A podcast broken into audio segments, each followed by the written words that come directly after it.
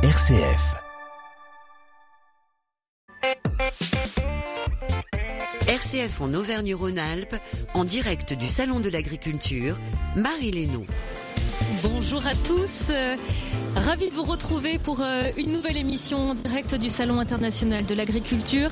En ce mercredi 1er mars, euh, toute l'équipe de RCF en Auvergne-Rhône-Alpes s'est mobilisée pour vous faire vivre ce salon, pour vous faire découvrir également eh bien, le meilleur de notre terroir régional et de notre territoire. D'ailleurs, on va construire cette émission un petit peu comme une balade dans notre grande région. On va commencer par l'Auvergne, le Massif central, on va partir en direction de la vallée du Rhône. Visiterons également les Alpes. Euh, voilà, donc on va vraiment se balader pendant une heure et demie parce que nous sommes ensemble jusqu'à euh, midi 30 dans cette émission. Donc restez au rendez-vous. Euh, plein de surprises, des dégustations également à, découvrir. Voilà, donc vous ne serez pas déçus au rendez-vous de cette émission. RCF en région Auvergne-Rhône-Alpes qui s'est délocalisée sur le Salon international de l'agriculture. RCF en Auvergne-Rhône-Alpes, en direct du Salon de l'Agriculture, Marie Lénaud. Et une très grande équipe est autour de moi pour préparer cette émission, puisque de nombreux journalistes de la région Auvergne-Rhône-Alpes euh, sont avec nous. Alors, on va commencer d'ailleurs notre tour avec euh, le Massif central et l'Auvergne, qui est représenté avec vous, Adrien Barrault. Bonjour. Bonjour Marie, bonjour à tous. Vous êtes journaliste à RCF dans le Puy-de-Dôme, à Clermont-Ferrand précisément. Vous êtes arrivé lundi. Tout à fait. Ici à Paris, euh, au Salon international de l'agriculture. D'ailleurs, pour vous, c'est votre toute première fois ici. Est-ce que vous avez été impressionné? Oui, euh, forcément, c'est un rendez-vous euh, hyper particulier. J'avais hâte d'y être. Je le prépare depuis un certain moment aussi dans ma tête. Donc, euh, ravi d'être là. Ravi d'être là. Et donc, pour, ce, pour ce premier rendez-vous, pour, ce premier, pour cette première fois, surtout au Salon de l'Agriculture, comment, comment vous y êtes pris? Par quoi vous avez commencé? Parce que c'est immense ici, hein, il faut le dire. C'est immense. Alors, comme je suis un amateur de, de, bonne nourriture, et eh ben, je me suis tout de suite dirigé vers ce pavillon. Nous sommes le pavillon 3 alors euh, c'est euh, un endroit eh bien, où on retrouve beaucoup beaucoup de gens. Pourquoi? Bah, Parce qu'il y a tous les meilleurs produits euh, de la région, les meilleurs produits régionaux et j'ai été surpris tout de suite par le monde. Il y a beaucoup beaucoup beaucoup beaucoup de monde. On se trouve hein, sur tous les stands, il y en a beaucoup et du coup ça fait beaucoup de bruit aussi. On peut l'entendre d'ailleurs. il y en a hein. beaucoup. Il y a ce brouhaha permanent hein, derrière nous entre cuisine, verre qui trinque, vente, visiteurs forcément dans les allées. C'est exactement ce que vous entendez derrière. Ensuite, ce qui marque ici, bah, c'est l'odeur. Ça vous prend le nez, ou plutôt, hein, je devrais dire confirme, hein, les odeurs. Ouais, on en a plein le nez.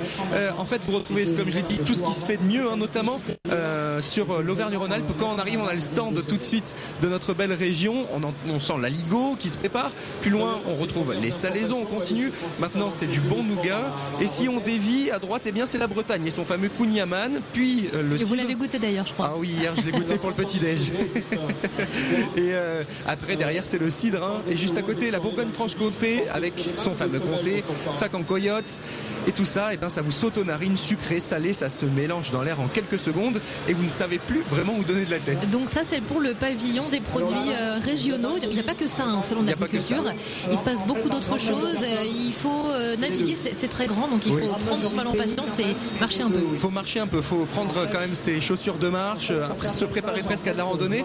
Et puis si vous vous dirigez vers le pavillon 5 qui est un tout petit peu plus loin, alors là, ambiance de fête garantie. Eh bien, la musique est à fond, les stands outre-mer sont là. Il y a du rhum, de la danse, l'ambiance est au beau fixe euh, là-bas. Et si on continue de s'aventurer dans ce pavillon 5, eh ben on tombe sur un dromadaire. Vous avez bien entendu, il y a tout un stand en fait qui est dédié aux élevages du monde, des zébus, des yaks et des watousis. Alors je connaissais pas, c'est un animal d'Afrique. Donc ça, vous avez, vu tout ça ici à Paris? Et eh oui, j'ai fait tout ça à Paris. Et surtout, je me suis ensuite dirigé vers le pavillon 1. Euh, il y a une nouvelle porte à pousser et c'est là aussi un nouveau monde. L'odeur est forcément rustique, hein, c'est ce qui fait aussi le charme de ce salon, c'est l'odeur de la campagne.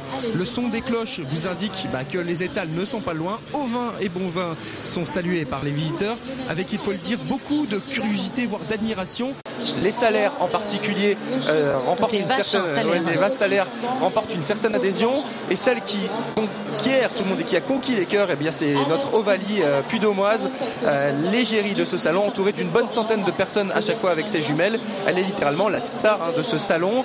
Et puis après, euh, pour me réchauffer un peu, parce que j'avais envie de manger, de grignoter un bout, je suis rentré au pavillon 3 et je me suis dirigé eh bien, vers le stand du Cantal. Alors ben justement, avant de passer à la dégustation, on va peut-être parler d'Ovalie quelques Eh oui, minutes, bien puisque sûr. on a avec nous euh, Jean-François Chalafre, qui est notre premier invité. Bonjour Jean-François. Bonjour Marie. Merci d'être avec nous. Vous êtes l'un des chanteurs euh, du groupe Oiseau. C'est un groupe euh, auvergnat, euh, mais qu'on connaît bien au-delà des frontières de l'Auvergne.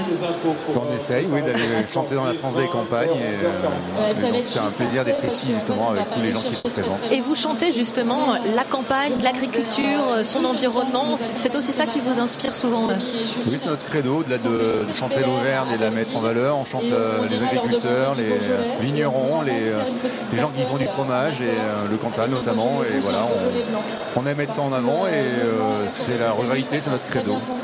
Alors, Ovalie, c'est l'égérie de ce salon. C'est une vache salaire qui est originaire. Alors, Adrien, vous me, me- m'aiguillez si je le prononce mal. Saint-Alire-es-Montagne. C'est ça. C'est dans le Puy-de-Dôme. Et Ovalie, vous l'avez carrément mise à l'honneur, en fait, dans une chanson. Tout à fait, oui. On s'est dit que pour une fois qu'il y avait euh, une Miss Auvergne qui allait euh, était sur la première marche du, du podium, on s'est dit qu'on allait faire quand même célébrer ça en chanson. Et donc je me suis aidé des, de jeunes euh, lycéens du lycée d'Aurillac qui sont au lycée, Du lycée agricole. agricole. Voilà. Et du coup on a concocté une petite chanson ensemble pour mettre euh, bah, à l'honneur cette, euh, cette belle vache et aussi au-delà de ça d'un territoire, des éleveurs. Et, et c'est sympa parce qu'il y a un côté décalé. De, on a fait un clip aussi avec les élèves et on les a mis en scène avec Ovalie et, euh, et le résultat est plutôt. euh, on a des bons retours par rapport à ça. Et cette chanson, d'ailleurs, elle a été coécrite avec les élèves.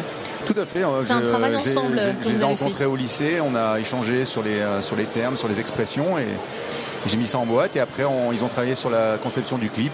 Et c'est eux qui sont justement acteurs du clip du, du début à la fin. On va écouter un morceau de cette chanson. Est-ce que Jérémy en technique est prêt pour nous envoyer Ovalie de Oiseau On y va.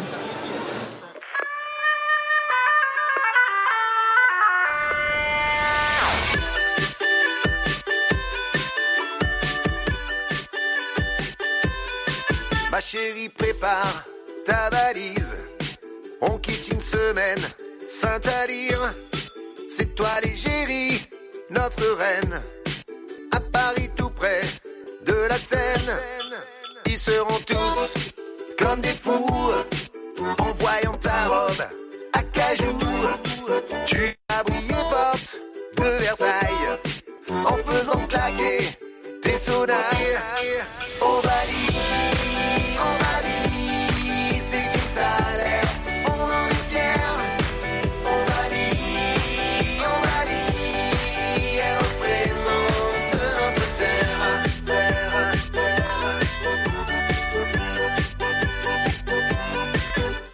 Ce sera la différence, autant qu'un jour de transhumance. Tu seras entouré d'une foule, pire qu'une invasion de mouches. Quand tu sortiras de l'étable, tout le monde dansera sur les tables.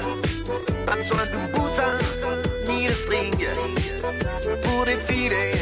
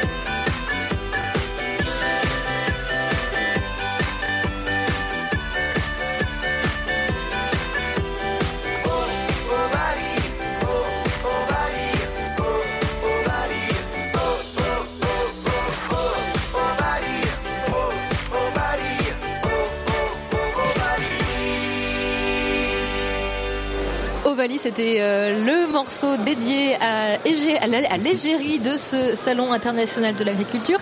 Ovalie, euh, réalisé et coécrit par le groupe Auvergnat Oiseau, dont euh, l'un des chanteurs est avec nous, Jean-François Chalaf. Je peux vous dire qu'ici tout le monde la chante. Jérémy en technique, il la fredonne. On n'a pas les micros ouverts, donc on n'a pas entendu. On n'a pas entendu sa, sa douce voix. Euh, cette chanson, elle reste en tête. Elle est super sympa, pleine d'énergie. Euh, ça traduit aussi l'envie de ces jeunes avec lesquels vous avez travaillé. Ouais, c'était l'idée. Ils avaient fait un texte assez pétillant et je voulais faire une musique qui soit en équation avec ça. Et Oiseau, c'est de la musique populaire et l'idée, c'est de toucher le plus grand gens, les plus grandes personnes et de faire quelque chose qui, qui lie les gens parce qu'une chanson, ça doit être pour, pour fédérer. Et alors tout, à l'heure, hein, euh, ce soir même, vous allez proposer un concert ici, à Paris, au Salon de l'Agriculture. Euh, oui, tout à fait. Avec les jeunes. Euh, avec les éleveurs, qui, la race salaire, qui veulent faire un événement un peu festif, parce que vu que ça sont à l'honneur.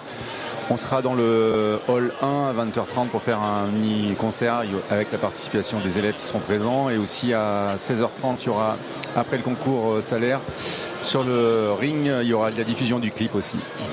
Donc voilà, à découvrir euh, ici au Salon de l'Agriculture ou sinon je vous invite à regarder le clip tout simplement. Exactement. Parce qu'il est à voir. Il a été réalisé également euh, avec les, jeunes hein, du lycée agricole d'Aurillac, euh, tourné par eux aussi. Oui, c'est moi qui me suis occupé de la réalisation du clip, mais un peu aussi aidé par quelques élèves du lycée pour, pour filmer. Et c'est un, joli moment. On voit aussi forcément Ovalie. On la voit évidemment. Euh, et on a des bons retours, on a plein de commentaires. Même le président de la République a laissé un petit commentaire sur notre page euh, YouTube pour, en disant qu'il était euh, fier des jeunes lycéens. Voilà, eh ben, super beau message en tout cas, merci beaucoup. Vous, vous l'avez rencontré euh, Ovalie en vrai, hein, eh et, pas ici au Salon de la Culture, ah, vous allé Chez elle, je suis carrément allé à Saint-Alirès-Montagne, donc si je dois préciser pour les. Il est sous charme. Ceux, ceux, qui, nous écoutent, non mais c'est dans le Césaillé, dans le Puy-de-Dôme, c'est tout au sud, c'est aux confins du Cantal. Et euh, ouais, c'était une super aventure aussi pour moi parce que les éleveurs sont adorables, il faut le dire. Marine et, euh, et son mari, donc c'était un bon moment. Vous en gardez un bon souvenir aussi, Jean-François? Ah oui, ils sont adorables c'est des bons fêtards. Puis Michel, il l'a appelé Ovalie parce que du coup, c'est un rugbyman. Fan de rugby, évidemment. Évidemment. Merci beaucoup Jean-François Chalaf. On va vous libérer. vous allez repartir avec votre guitare euh, dans les allées du Salon de l'Agriculture. Il n'y a pas beaucoup de personnes qui se baladent avec une guitare ici, mais en tout cas vous c'est le cas aujourd'hui. Donc bon courage et puis bon concert ce soir. À bientôt. On va repartir dans le Cantal avec vous Adrien, puisque vous êtes accompagné aujourd'hui euh, d'une personne que vous allez nous présenter et qui est venue avec un énorme morceau de fromage qu'on va découvrir ensemble. Et eh ben c'est l'AOP Cantal, tout simplement. Et je crois que Gisèle Sévrac, vous qui êtes chargée euh, de communication euh, pour, pour l'AOP, vous aussi, vous avez un, grand rapport avec Oiseau, vous les Ah oui, alors nous, Oiseau, euh, ben, je tiens à leur faire un petit clin d'œil parce que c'est, c'est un groupe qui nous a donné des coups de main, qui nous ont fait des petits clips pendant le confinement et ils sont toujours derrière le monde agricole, ils sont toujours euh, euh, avec les agriculteurs et à ce titre-là, je les remercie. Donc oui, ben, notre fromage... Le Cantal, euh, parlons-en. Ben, parlons-en, oui. Ben, le Cantal et, le salaire, puisque notre vache est, est la race salaire, c'est derrière le tradition salaire. Mais euh, nous sommes ici avec du Cantal et euh, c'est le, produit emblématique de notre département. C'est quoi sa particularité, vraiment bah, C'est d'être un grand fromage. c'est une croûte aussi dorée Par sa taille, euh, par, sa, par sa taille, c'était un fromage de garde. Donc voilà. J'en profite, je goûte. Et nous, on enfin, c'est une fourme de Cantal ou une pièce de Cantal. C'est pour vous dire à quel point on le, on le, on essayait de le monnayer parce que euh, c'est euh, tout euh, l'économie du, département. On a un énorme bout de, Cantal, c'est pas. alors là, devant vous, vous avez. Alors en plus, le, Cantal, en plus d'être grand, il a plusieurs affinages. Donc vous pouvez avoir un, plateau de, Cantal, enfin un plateau de fromage à lui tout seul, puisque vous avez du jeune, vous avez du 4 mois. Là, la filière a décidé de, faire un mois de plus d'affinage pour vraiment retrouver un goût. vraiment, vous avez du jeune, du 4 mois et du 8 mois ou plus qui vous permet d'avoir trois saveurs différentes. La force du Cantal, c'est ce fort Alors là, c'est du 4 mois que je. Ben voilà. Ouais. Ben, là, c'est. Euh... Vous, vous, y allez, vous, vous goûtez, ah, je suis à fond, moi, j'adore. Très gourmand. Hein. Très gourmand. Autour de nous aussi, je vois que ça picore. Oui, alors on a... deux chefs qui nous ont rejoints euh, autour de ce plateau. Alors, on va peut-être leur proposer de mettre un casque parce qu'on s'entend très peu. Adrien, on va peut-être laisser votre casque aux chefs qui nous ont rejoints sur ce plateau parce qu'il y a beaucoup de bruit. Et eh oui. allez-y. Merci beaucoup en tout cas pour cette belle Oui, découverte. merci. Merci à vous. Et merci euh, d'être venu nous parler de votre beau fromage, de cet AOP euh, Cantal. On va parler de, de cuisine maintenant et puis de ceux qui euh, font la part belle de ces, ces produits régionaux avec euh, deux chefs qui nous ont rejoints sur ce plateau en direct du Salon de l'Agriculture et qui goûtent, euh, qui goûtent ce, ce bon fromage de l'AOP Cantal. Euh, le chef Régis Marcon et le chef euh, François Gagnère sont avec nous. Bonjour. Bonjour. Vous êtes tous les deux originaires de Haute-Loire. C'est ça Oui, pure souche. pure souche, originaire de Haute-Loire, et vous, euh, vous faites euh, vraiment briller le terroir dans vos assiettes. Alors, l'un euh, sur votre territoire à Saint-Bonnet-le-Froid, puisque vous êtes basé en Haute-Loire, Régis Marcon, chef étoilé, et, et pour vous, François Gagnard, vous êtes, vous avez délocalisé, on va dire, votre terroir ici à Paris, puisque vous avez ouvert un restaurant qui s'appelle Anicia Oui. et qui euh, travaille pour la plupart des produits qui sont dans les assiettes, des produits euh, euh, Pono, qu'on appelle Pono, donc originaire du Puy-en-Velay et de la région. euh, Oui, de la région, parce qu'on est, certes, on, on est un peu chauvin, mais on s'ouvre quand même sur, sur les autres produits. Et, c'est vrai qu'on a amené notre terroir dans les valises, effectivement. Alors justement, ce terroir, vous le découvrez ici, on a ce fromage de la OP Cantal. Il y a beaucoup de choses en Auvergne, euh, beaucoup de choses dans la région Auvergne-Rhône-Alpes. Euh, vous travaillez la lentille, vous travaillez beaucoup le champignon aussi pour, euh, pour Régis Marcon. C'est compliqué, il y a trop de choses dans, cette, dans, ce, dans ce département et dans cette région auvergnate. Non, mais c'est, le propre de, nos maisons parce que on parle de cuisine, bien entendu, mais on peut parler aussi de, euh, de tourisme gastronomique. Euh, on est appelé, euh, François est un merveilleux ambassadeur à Paris des, des produits auvergnats en général, mais surtout de la Haute-Loire. Et nous, à Saint-Bonnet-Froid, bon, on reçoit bien sûr une, une clientèle française, mais qui vient aussi de tous les pays. Et c'est un peu notre, notre rôle de faire découvrir le paysage dans l'assiette avec tous ces produits. Parce qu'un produit, il y a une histoire derrière, une histoire des hommes et des femmes qui les cultivent, qui les ramassent. Et nous, ben, notre métier, c'est de les mettre en valeur de la meilleure façon possible. Alors, on parle de cuisine, mais on pourrait parler aussi de métiers dont on parle peu, qui sont les métiers de service, aussi dans les restaurants, dans les points de vente, qui fait que les personnes, par, euh, par la parole, par la façon dont ils expliquent le produit, les mettent tout autant en valeur que nous, les cuisiniers. Et si vous pouvez parler d'identité finalement euh, auvergnate, euh, quel produit est-ce que vous choisiriez? Alors ça dépend parce que euh, l'Auvergne c'est vaste et il y a tellement de produits euh, et quand on parle Auvergne-Rhône-Alpes en plus euh, donc euh, c'est tellement riche. Euh, c'est vrai que nous on se concentre surtout sur les produits et surtout les producteurs qu'on connaît bien parce que derrière un produit il y a un producteur. Moi j'aime bien dire qu'on a de mettre c'est important de mettre un visage sur chaque produit. Pas travailler un produit comme ça, c'est de savoir comment il a été fait, quel est euh, quels sont les hommes qui sont derrière et qui sont autant passionnés que nous. Donc ce qui est important, je pense, à Régis euh, comme nous, c'est de mettre, euh, de donner une carte postale en couleur de la région, pas en noir et blanc. C'est pas parce qu'on va faire une cuisine de produits de terroir qu'on doit faire une cuisine rustique. On peut faire une cuisine dans l'air du temps, euh, mais respectueuse de, ces, de ce territoire.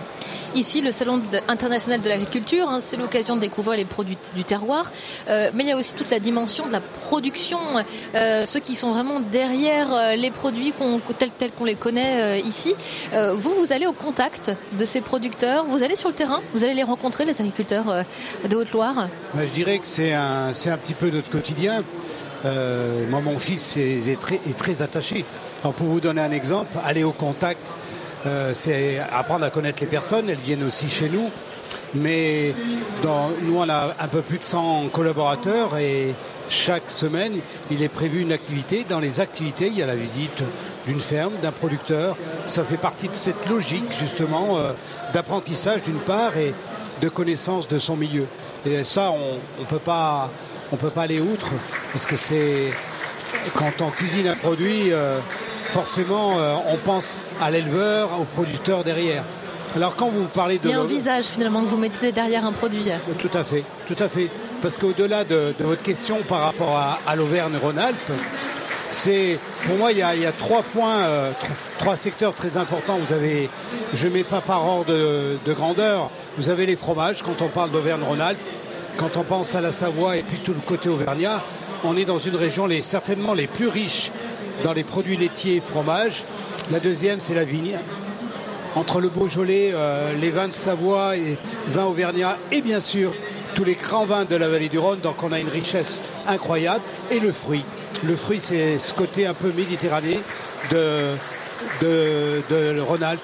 Mais au-delà de ça, c'est on est dans une région sans être chauvin d'ailleurs, hein, où euh, on a une terre un peu vierge. Là, je veux parler de champignons, bien entendu, tous les, forêts que nous avons chez nous, où euh, il y a une culture qui est quand même bien, comment dirais-je, respectueuse de l'environnement. Et ça, ça fait partie de, des choses qui nous inspirent, bien sûr, dans nos métiers. Alors vous avez travaillé, François Gagnard, je m'adresse à vous à présent, euh, chef euh, d'Anicia à Paris. Vous travaillez euh, les produits du terroir de Haute-Loire ici à Paris. la lentille, elle a une place très particulière dans, dans, dans votre restaurant.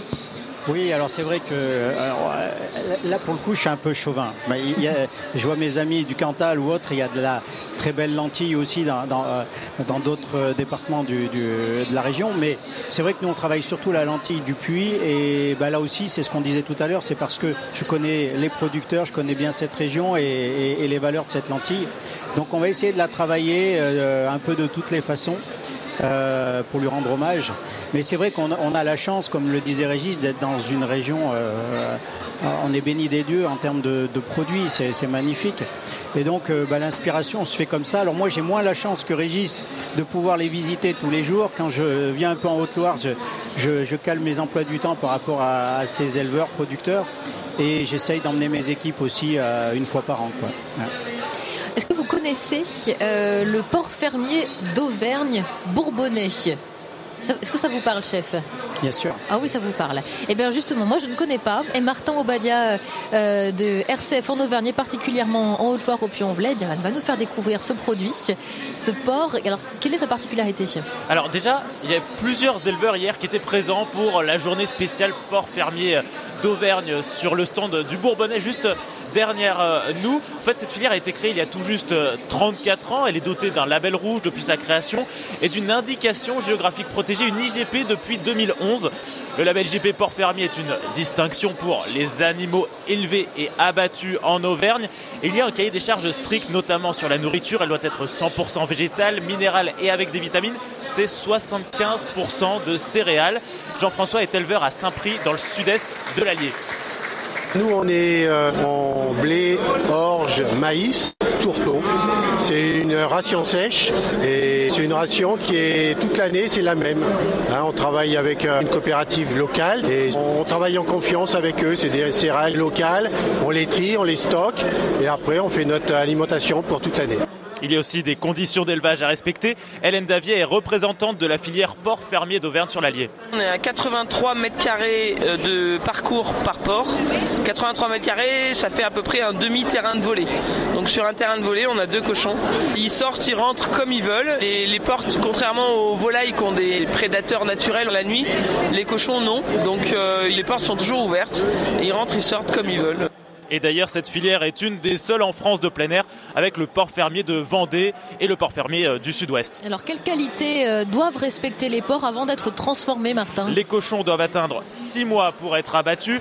En moyenne, c'est plus vers 7 mois qu'ils le sont vraiment. 600 à 630 animaux sont transformés chaque semaine et tout est contrôlé pour pouvoir être labellisé comme le poids. Les bêtes doivent faire entre 115 et 130 kilos. Le gras est aussi analysé, ce qui permet d'obtenir le label rouge qui est une reconnaissance gustative. La viande a des qualités gustatives vraiment différentes d'une viande conventionnelle. Les porcs vendeurs, la viande est plus rosée, elle est un peu plus grasse, mais c'est ce qui donne le goût. Elle se tient mieux, elle est plus ferme et il y a moins de perte d'eau à la cuisson. Globalement, 80 à 90% des porcs qui partent à l'abattoir et qui viennent d'élevage engagés dans cette démarche obtiennent le Graal.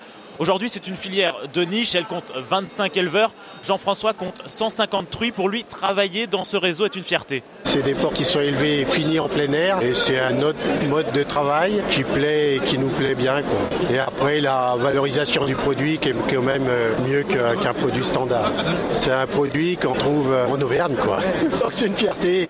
Avoir l'IGP et le label rouge, comme l'évoque Jean-François, c'est aussi un moyen de mieux valoriser la production. Ils peuvent bénéficier de prix un peu plus élevés que les ports classiques. C'est une sécurité euh, de revenus pour les agriculteurs. Et Martin, est-ce que ce port fermier d'Auvergne est largement euh, distribué? Alors le circuit développé dans toute la France euh, est développé dans toute la France, mais reste de niche lui aussi. 250 boucheries, charcuteries s'inscrivent dans ce réseau. Il n'y en a pas en grande et moyenne surface. On retrouve donc ces produits euh, en Auvergne, bien sûr, à Paris, Marseille, mais aussi à Lille.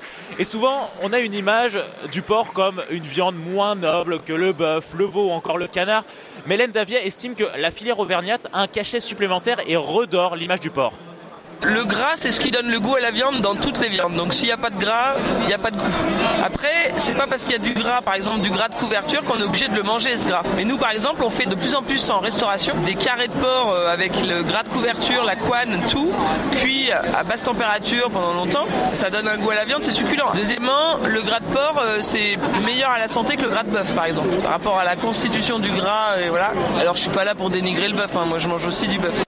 Hélène qui affirme que la filière a atteint un palier. Elle estime que le nombre d'éleveurs et de porcs abattus est pour l'instant cohérent et il ne faudrait pas qu'il se développe beaucoup plus. Merci beaucoup Martin Obadia pour cette mise en lumière du porc fermier d'Auvergne. Est-ce que vous êtes d'accord avec tout ça? Est-ce que le grade de, porc est meilleur que le grade de bœuf euh, François Gagnère et Régis Marcon euh? Je laisse répondre Régis, il a fait un petit... Euh, oui, là, j'ai senti qu'il y avait un petit quelque chose. Ah, le, le, le gras de bœuf est excellent aussi, mais l'utilisation est différente. Euh, forcément, dans les deux cas, euh, le gras forcément transporte le goût. Quoi. Et une viande qui n'est pas grasse, elle, elle, manque de goût et surtout de tendreté aussi, hein, bien entendu. Alors on parlait du porc, euh, du porc fermier, bien entendu, mais il faut savoir que dans l'Allier aussi, il y a le poulet du Bourbonnais qui est excellent aussi et qu'on connaît peu. On parlera ouais. alors de la volaille de Brest dans cette émission, mais on, et la volaille de Brest. On oui, comme, pu, comme quoi on en a partout. Il y en a partout. C'est en ça qu'on dit que la, la région euh, Auvergne-Rhône-Alpes est, est, est, magnifique. C'est vrai qu'on a des produits exceptionnels. Alors ce, ceci dit, pour le porc, la filière quand même souffre par rapport à, euh, je veux dire, au secteur, euh, en France en général. Quoi. Donc il faut, il faut se battre pour travailler du porc français. Euh, ça, c'est important. Ouais. On va terminer avec vous, euh, chef Marcon, euh, chef Gagnard. Quel est votre programme ici euh, sur, le Salon de l'Agriculture à Paris Mon programme, c'est justement de rencontrer quelques producteurs, de m'immerger un peu dans ce salon où j'étais venu il y a quelques années. Et ça permet de. Voilà, de. Cette importance côté partage. Se, redire, se parler du produit. Et nous, on a besoin de ça aussi, de sortir un peu de nos cuisines à ce niveau-là c'est un réel enchantement en tout cas. Oui, effectivement, c'est vrai que moi, j'ai, étant maintenant à Paris, j'ai l'occasion de venir à chaque salon. Ça faisait longtemps, avec ce Covid, qu'on n'avait pas pu euh, vivre ce moment-là. Et moi, j'adore, j'adore être dans cette ambiance. Oui, c'est sûr qu'il y a une ambiance ici euh, qui est inoubliable et qui, vous marque aussi bien au niveau euh, de, euh, du son que, des odeurs, parce que alors là, ils sont en train de cuisiner plein de choses autour de nous, ça commence à sentir bon. C'est un salon dans lequel on découvre plein de choses. Alors justement, il y a une découverte assez originale que vous avez faite. Clément euh, Bonsignor, vous êtes allé sur le stand de la Loire, puisque dans notre voyage en Auvergne, dans le Massif central, qui va se terminer bientôt, puisque nous allons bientôt prendre la direction de la vallée du Rhône, eh bien vous avez découvert un producteur d'une pâte à tartiner un peu hors du commun. Oui, vous allez voir, c'est euh, effectivement euh, assez insolite. J'aurais pu vous parler euh, des charcuteries de la Loire. Elles ont déjà récolté près de 9 prix de bronze et d'argent. Le GAEC, groupement agricole d'exploitation en commun, Nathalie et Sébastien Chaise à Sailly-les-Bains remportent par exemple deux médailles, une en argent pour leur pâté la terrine de campagne et une en bronze pour le pâté en croûte. Du saucisson et du jambon sec, d'autres producteurs ont également remporté des prix. On a même une médaille d'or pour la fourme d'Ambert de la société fromagère de Saint-Bonnet. En tout, c'est déjà presque 30 médailles pour les produits de la Loire. On va exploser le record de l'année dernière. On en salive déjà d'avance. La Loire est aussi connue pour ses vins et ses fromages. J'ai eu la chance de croiser, déguster de la rigotte de Condrieux AOP faite à Pélussin, capitale du parc régional du Pilat. Mais on se rend maintenant à quelques mètres de là où nous sommes. Vous l'avez dit, sur le stand de la région Auvergne-Rhône-Alpes, un produit qu'on ne pensait même pas concevable dans le département. Manon est commercial pour la marque Charles Chocolat Artisan, une marque de pâte à tartiner made in Loire. Donc, Incroyable. vous allez voir que nous ne sommes pas les seuls à être surpris d'une telle découverte. Ils sont contents, ils sont surpris parce qu'ils s'y attendent pas forcément. Ils nous demandent si c'est vraiment nous qui produisons. Mais en effet, on, est euh, fabricant, donc euh, on va euh, partir de la fève de cacao qu'on va venir torréfier jusqu'à la pâte à tartiner. C'est vrai qu'ils sont assez surpris et, heureux. On a pas mal de retours d'année en année, donc c'est super agréable. Qu'est-ce qu'il y a d'agricole dans la pâte à tartiner Et ben, on va partir de la fève de cacao. Donc ça, c'est ce qu'on va aller chercher. Alors pas forcément en France, mais qu'on va venir torréfier et travailler euh, dans notre chocolaterie. Et après, bah, on va utiliser euh, des produits locaux pour euh, faire tout ce qui est ajout sur de la crêpe dentelle, sur de la pâte spéculoos, sur ce genre de choses. Oui, parce qu'on va le préciser, effectivement, la gamme est assez étendue, le stand est assez grand. Il y a pas mal de choses. C'est quoi les, les best-sellers Oui, en effet, on a une très large gamme, comme euh, la pâte à tartiner, c'est notre produit. Et ben, c'est l'air, ça va être celle qui pétille avec un petit sucre pétillant et celle qui croustille avec de la crêpe dentelle sur une base lait noisette. Donc effectivement, les fèves de cacao, on le comprend bien, poussent pas en France. Le reste, euh, là j'en ai goûté une au lait avec euh, du caramel. Le caramel, il est fait aussi euh, dans la Loire. C'est ça, exactement. Alors, dans la Loire quand on peut, mais en tout cas en France et, pays frontaliers, par exemple, pour la pâte spéculoos, on va la chercher en Belgique puisque les Belges sont les meilleurs à le faire. Mais on essaye de rester voilà, au plus proche et d'avoir d'être en circuit court pour nos produits. Nous, notre produit de base, c'est la pâte à tartiner. Et ensuite, on va faire des petits produits à, à côté, donc des carreaux de chocolat qu'on vient fourrer à la pâte à tartiner. Pour Pâques, on va également faire des œufs en chocolat fourrés à la pâte à tartiner. On essaye de développer, on existe depuis 2009, donc c'est encore assez récent finalement, mais on essaye de se développer et de se diversifier. Et vous l'avez goûté ou pas? Est-ce que vous l'avez goûté? Alors Bon. celle-là, oui. Celle-ci, vous l'avez goûtée. Oui, exactement. Une entreprise euh, récente, Marie, dont l'histoire elle est plutôt simple. Roland Charles fabriquait ses premières recettes dans le garage familial, dans un seul but redorer le blason de la pâte à tartiner avec un produit artisanal sans huile de palme et avec des matières premières, vous l'avez entendu, triées sur le volet. Depuis 2018, Roland Charles est même maître artisan chocolatier. Sur le stand de la région, toutes les pâtes à tartiner sont à déguster. Écoutez bien, Marie, caramel au beurre salé, excellente, croustillante, pétillante, donc au chocolat noir, au chocolat au lait ou au chocolat blanc. Toutes les papilles trouveront pâte à leur goût. Moi, ma préférée, on la doit surtout à son nom, le Nutoloir. Un bon moyen de porter haut les couleurs du département, vous êtes d'accord Ah bah oui, c'est sympa. Quant à Manon, elle est ravie du succès du salon. C'est important d'être euh, bah, sous la région euh, Auvergne-Rhône-Alpes et puis bah, de pouvoir euh, faire découvrir euh, au niveau national euh, notre, euh, notre gamme de produits, notre marque, parce que finalement on est connu localement. Euh, dans la Loire, on est situé entre Saint-Étienne et Roanne, et du coup ça permet de développer un petit peu le- la marque. Ça fonctionne, on est très content. Euh, c'est pas la première année qu'on le fait, mais euh, cette année ça fait du bien. Je crois que tout le monde est content euh, de se revoir euh, sans masque. Ça fonctionne bien, on est très content. Euh, donc c'est une bonne édition. Et vous, à vous, votre, euh, votre préféré, euh, pâte à tartiner? Alors moi je crois qu'ils le savent tous à la chocolaterie, ça va être la pâte à tartiner à la cacahuète. Euh, c'est le plus original que ce qu'on connaît, sans noisette mais à la cacahuète du coup. Alors je confirme, Marie, c'est un peu plus original. Moi, personnellement, c'est pas ma préférée. Pas la préférée, voilà. Alors, pour nos auditeurs qui ne seront pas sur le salon de l'agriculture, pas de panique. Toutes les pâtes à tartiner de Charles Chocolat Artisan, elles sont disponibles à la livraison sur leur site internet. On peut pas faire plus simple. www.pâteatartiner.fr. Effectivement, c'est très simple. Merci beaucoup, Clément, d'avoir été avec Merci nous. On va vous vous. laisser poursuivre votre visite euh, du salon et peut-être aller découvrir d'autres euh, d'autres régions. Ça va être le cas, évidemment.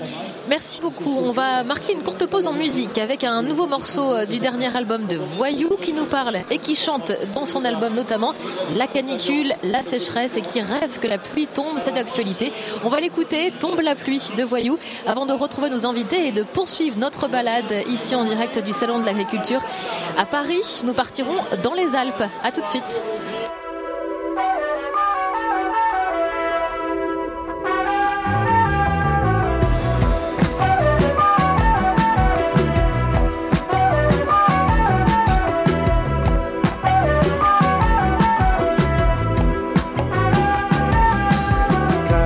Ville, c'est normal, c'est fin juillet sous les toits. On décède de chaleur, on ne sort pas. Puis à ce qu'il paraît dehors, c'est encore pire alors. Marre, on se dit, un peu d'air ferait vraiment pas de mal. Déjà que passer l'été à la capitale, à se traîner sous ce soleil infernal, quand d'autres voient la mer, on se met dessus, que descende la température. On veut de l'eau qui jaillisse de partout, décroche les gouttières. Tellement d'eau que dehors les grandes rues deviennent des rivières. Qu'elle nous tombe dessus en trompe, qu'elle refroidisse la terre. la ville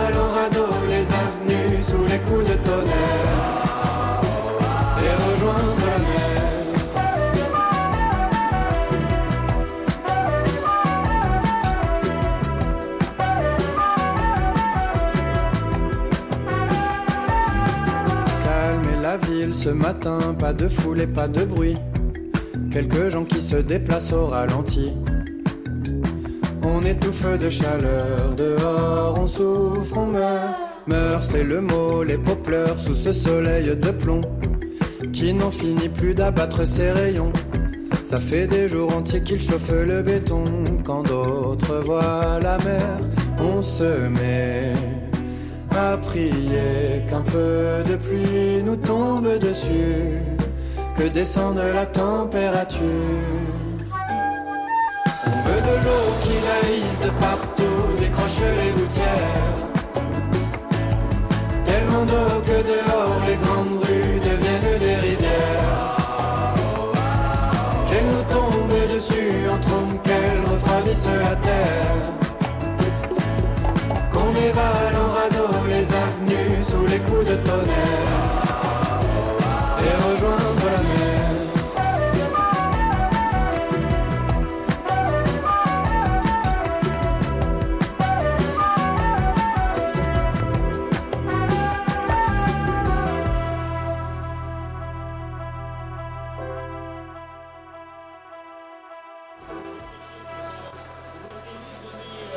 C'était euh, Voyou, extrait de son dernier album, euh, Les Royaumes Minuscules.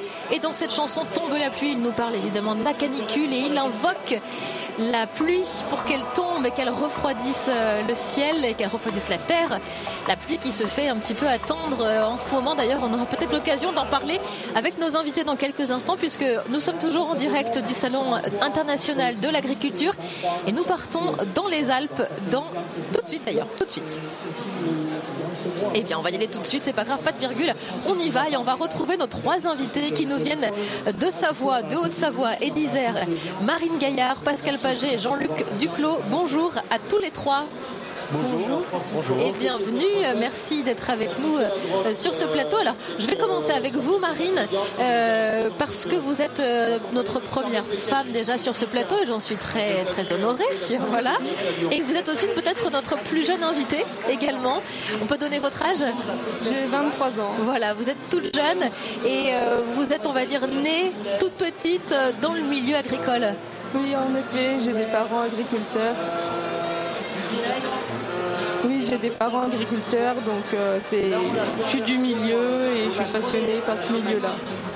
Alors, votre, il faudra placer votre micro encore plus près euh, de vous parce qu'il y a tellement de bruit autour et parler encore plus fort. Voilà, on fait, on est obligé de parler fort aujourd'hui, on n'a pas le choix. Pour, pour, qu'on a des petites voix, nous les filles, donc on est obligé d'y aller un peu plus fort. Euh, justement, dans votre exploitation et celle dans laquelle vous avez grandi, euh, vous êtes sur une production de bleu du Vercors Sassenage AOP avec une particularité, c'est que certaines vaches euh, sont en, que, que vous avez sont, sont des vaches assez rares. Oui, euh, j'ai des vaches Villard de Lans, donc euh, c'est une race à petit effectif. 500, euh, seulement 500 femelles en France, donc vraiment une toute petite race à développer. C'est des petites productrices et ce sont des vaches blondes de petit format adaptées à notre territoire. Alors on va parler d'autres vaches maintenant puisqu'on va aller direction la Haute-Savoie avec notre, notre autre invité Jean-Luc Duclos. Bonjour. Bonjour. Bonjour, vous êtes le président de l'AFTALP, c'est l'association des fromages traditionnels des Alpes savoyards. Vous êtes également éleveur et producteur laitier euh, pour l'IGP euh, Tom de Savoie. C'est à Frangy, en Haute-Savoie. Alors l'IGP Tom de Savoie peut être produite en Haute-Savoie? Oui, oui, bien sûr. En fait, euh, l'IGP Tom de Savoie couvre les deux départements savoyards. Et d'ailleurs, c'est le cas aussi pour le vin, puisqu'on va en parler avec vous, Pascal Paget. Vous êtes viticulteur AOC à Chignin. C'est en Savoie, tout près de Chambéry, d'ailleurs, on peut le dire. Et ce vin-là, le, vin de Savoie, il se cultive aussi, bien en Savoie qu'en Haute-Savoie. Tout à fait. Alors, la, majorité du vignoble de Savoie est, euh, sur le département de la Savoie, mais on trouve un petit peu de, vignes euh, au bord du lac euh, Léman et, pas très loin de, euh, de Jean- Jean-Luc, donc euh, près de Frangy euh, également. Alors eux, en plus, c'est une particularité, c'est une AOP Roussette de Savoie. Alors, votre particularité à tous les trois, c'est que euh, vous êtes euh, quasiment sur les Alpes, au pied des Alpes pour certains. En quoi vous vous servez du, du relief de ce territoire dans votre métier euh, d'agriculteur? Avec grand plaisir. Euh, donc euh, par notre produit déjà, parce qu'on est en AOP, donc euh, vraiment notre territoire, il a forgé notre produit. Et euh, Est-ce que, vous, est-ce que le, le fait qu'il y ait de- du relief, euh, vous montez un petit peu en altitude, euh, les vaches ont l'habitude Exactement, on est en altitude, donc on a une diversité floristique différente. Et les petites fleurs, ça fait aussi le bon goût de notre lait qui donne le bon goût à notre fromage. Est-ce que ces, ces mêmes petites fleurs, on les retrouve aussi en Haute-Savoie? Oui, en Haute-Savoie et Savoie, on, on a des- la particularité du pastoralisme euh, c'est vraiment une richesse pour nos départements. Euh, on, est vraiment aidé par les deux départements, euh, Savoie et Haute-Savoie, pour, pratiquer vraiment notre métier à, plein. On a aussi, on profite de ce relief aussi pour avoir des pâturages de qualité en montagne, en jouant aussi avec l'altitude, c'est-à-dire que les troupeaux montent au fur et à mesure de, le- de leur estive pour avoir de la meilleure herbe en altitude. Donc voilà, on profite des, bienfaits de la nature. Alors on parlait dans la chanson de Qu'on écoutait il y a quelques instants, Tombe la pluie, c'était son titre. La sécheresse aujourd'hui est, est clairement euh, dans l'actualité. On en parle et pas que dans le territoire d'Auvergne-Rhône-Alpes. Euh, C'est le cas quasiment sur toute la France. Comment vous, vous arrivez à conjuguer votre métier d'agriculteur et ces problématiques environnementales? Alors c'est vrai qu'on sort d'une sécheresse déjà en 2022 importante, où il a fallu aussi euh, jouer de coude aussi pour que, que- que nos, nos producteurs puissent produire. Alors on a produit un peu moins que d'habitude, mais euh, voilà, on a fait le gros dos. Mais le, le- le pire euh, peut être devant nous. Alors on va pas faire du, du- du pessimiste à, outrance, hein, mais euh, le manque de neige aussi de cette année nous fait dire qu'on aura peut-être peu de, de volume d'eau euh, dans, dans- dans les nappes phréatiques. Donc ça c'est vraiment un problème. Euh, voilà, peut-être qu'on aura un, un printemps pluvieux, donc on, on croise les, droits- les- les doigts pour avoir un printemps un peu pluvieux qui puisse apporter aux plantes euh, l'eau nécessaire pour, pour nos, nos bétails aussi. Et pour les vignes, c'est la même chose aussi Oui, alors le déficit hydrique est vraiment euh, très important en ce moment en Savoie. Et pour les vignes, oui, on en souffre énormément. Euh, pour vous donner un ordre d'idée, l'année dernière, moi, sur ma production, j'ai perdu 20% du, fait de, la chaleur. Parce que les, raisins étaient là, et les, baies étaient euh, bien présentes, mais euh, il n'y avait pas de jus à l'intérieur. Alors euh, forcément, on a fait une très belle qualité puisque ça s'est concentré, mais il manque quand même un petit peu, et c'est bien dommage, parce que quand on a de la belle qualité comme ça, on voudrait avoir aussi du volume pour satisfaire tout le monde. Et pour revenir sur euh, l'effet d'altitude que vous parliez tout à l'heure, alors moi j'en joue un petit peu avec euh, les personnes qui m'in- qui m'interpellent aujourd'hui là sur le salon parce que on parle des vins de Savoie, ils l'imaginent tous en haut du Mont Blanc et quand je leur dis qu'on est seulement à 200 mètres d'altitude, euh, parce que le vignoble de Savoie est en moyenne à 200-250 mètres d'altitude, bon, voilà, on joue Ce serait compliqué. Ce serait compliqué, ouais. Et pour le coup, en plus, vous êtes sur une situation géographique, euh, vous êtes euh, très proche de Chambéry, du centre urbain de Chambéry, et finalement tout de suite déjà dans une aire ru- rurale.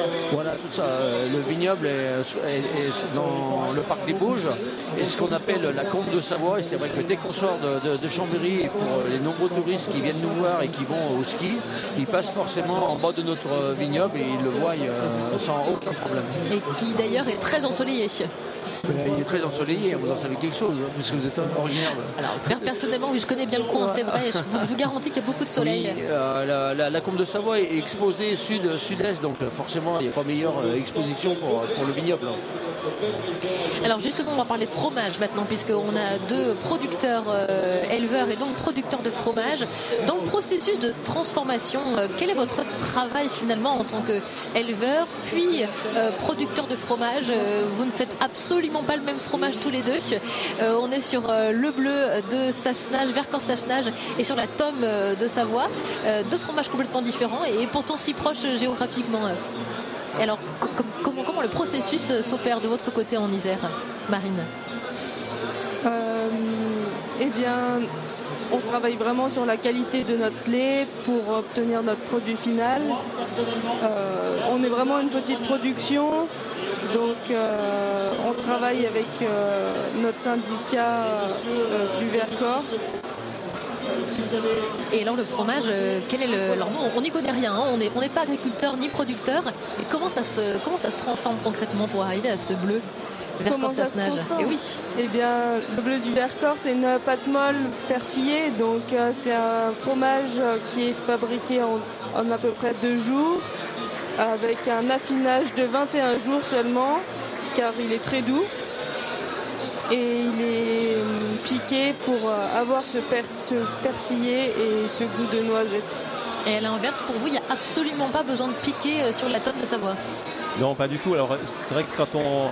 Quand j'explique le processus pour la tome de Savoie, je commence déjà par le producteur de lait à la base, euh, qui doit respecter le cahier des charges et qui est basé sur euh, euh, notamment l'herbe que, le- que les vaches peuvent, consommer, euh, et basé aussi sur la race de, vaches aussi.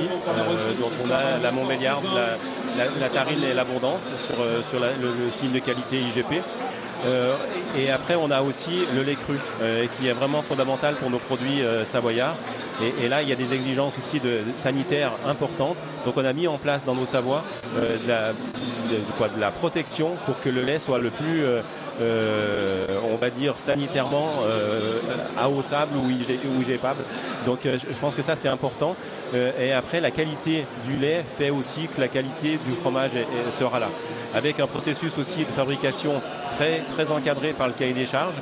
Donc avec euh, des, des- des- taux de- d'ensemencement, euh, avec des produits, euh, on travaille avec des, des- ferments naturels qu'on a, a pu conserver dans l'azote liquide depuis euh, les années 90. Donc ça c'est une richesse que nos anciens nous ont transmis et ils sont conservés dans l'azote liquide et on fait des assemblages aujourd'hui pour qu'on puisse avoir les meilleurs ferments pour, les, pour, pour notre, notre tome de Savoie. Et vous représentez en tant que président de l'association des fromages traditionnels des Alpes savoyardes euh, huit euh, appellations, c'est ça, huit fromages C'est différents? Oui. Et qui sont très connus ces fromages. hein. Tous les, on les connaît bien au-delà de la Savoie. Oui, bien sûr. Alors c'est vrai qu'ils sont de plus en plus exportés. Alors avec le lait cru, des fois c'est un peu compliqué d'exporter, donc on exporte facilement dans nos- les pays européens.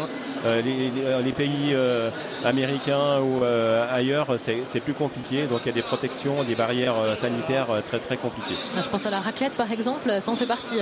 La raclette en fait partie. Alors c'est vrai que la raclette est le plus jeune euh, IGP. Euh, en fait, on l'a depuis 2017 et depuis 2017, on a développé vraiment euh, très très fort ce produit.